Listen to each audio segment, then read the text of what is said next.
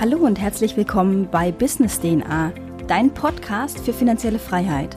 Mein Name ist Tina Herrmann und ich erkläre dir in meinem Podcast, wie du motiviert, Schritt für Schritt dein eigenes Unternehmen aufbauen kannst.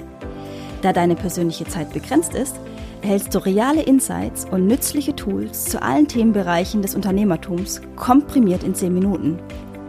Ich möchte dich durch Business DNA motivieren, noch heute dein Leben selbst in beide Hände zu nehmen. Und da Motivation allein nicht ausreicht, bekommst du von mir wichtige Tipps und Tricks an die Hand, wie du dein eigenes Business erfolgreich in die Realität umsetzen kannst. Mach Business auch zu deiner DNA und verdiene smart und skalierbar deinen Lebensunterhalt.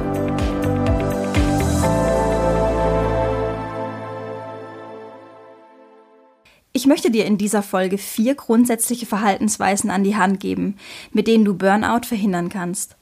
Jeder sollte sich diese vier grundsätzlichen Verhaltensweisen aneignen, egal ob er 16 Stunden am Tag arbeitet oder einer normalen Beschäftigung nachgeht. Wir alle laufen Gefahr, in dieser schnelllebigen Welt verloren zu gehen. Ein Burnout zu haben ist schlicht und einfach kein Spaß.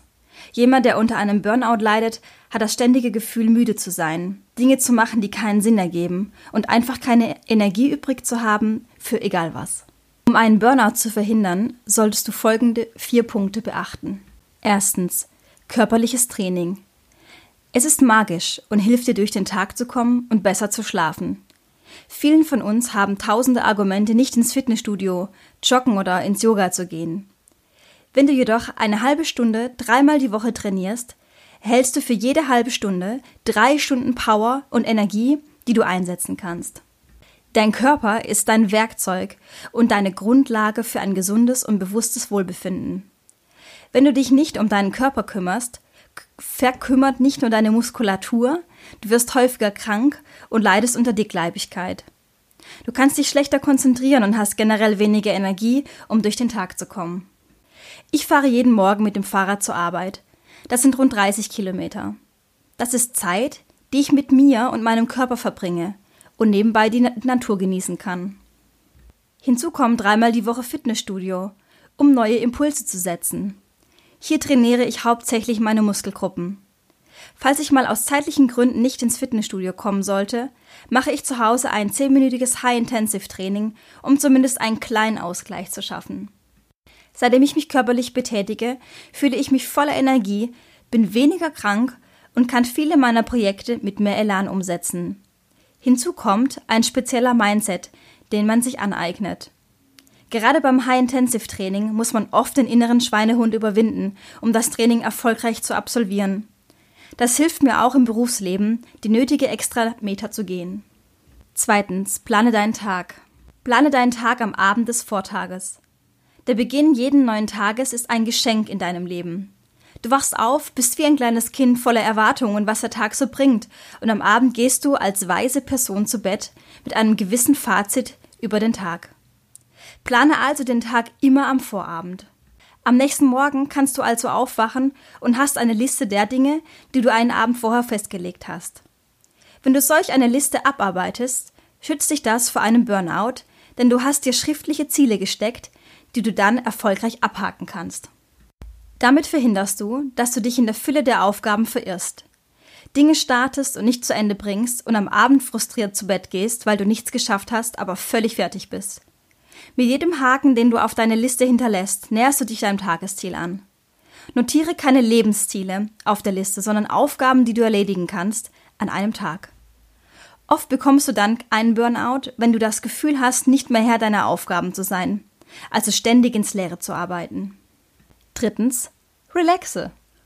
Wer hart arbeitet, braucht Zeit, in der er sich entspannen kann. Du brauchst mindestens einen Tag in der Woche, bei mir ist es immer der Sonntag, an dem ich einen totalen Cut mache.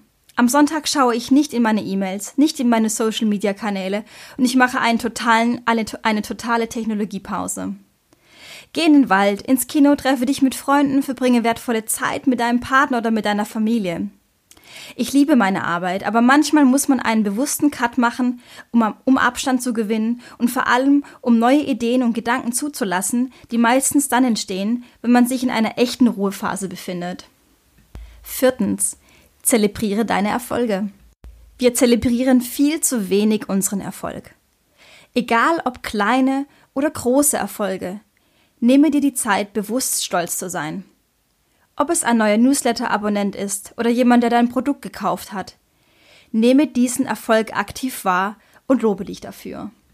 Nimm dir fünf Minuten und genieße das Gefühl, erfolgreich gewesen zu sein. Belohne dich, geh raus, kaufe dir ein Eis auf deinen Erfolg oder stoße mit deinen Freunden mit einem Bier auf deinen Erfolg an. Wenn du deine Erfolge nicht zelebrierst, wird es leider kaum ein anderer für dich übernehmen. Ich fasse noch einmal zusammen. Erstens. Trainiere deinen Körper mehrmals die Woche. Du wirst dich dadurch nicht nur gesünder fühlen, du bist auch wesentlich stressresistenter und weniger krank. Zweitens. Plane deinen Tag am Vorabend. So verhinderst du am nächsten Tag, dass du dich in der Flut an Aufgaben verlierst und frustriert zu Bett gehst. Drittens. Relaxe. Versuche dich an mindestens einem Tag in der Woche von deinem Alltag auszulocken. Vermeide dabei deine E-Mails und Social Media Accounts zu checken. Viertens. Zelebriere deinen Erfolg.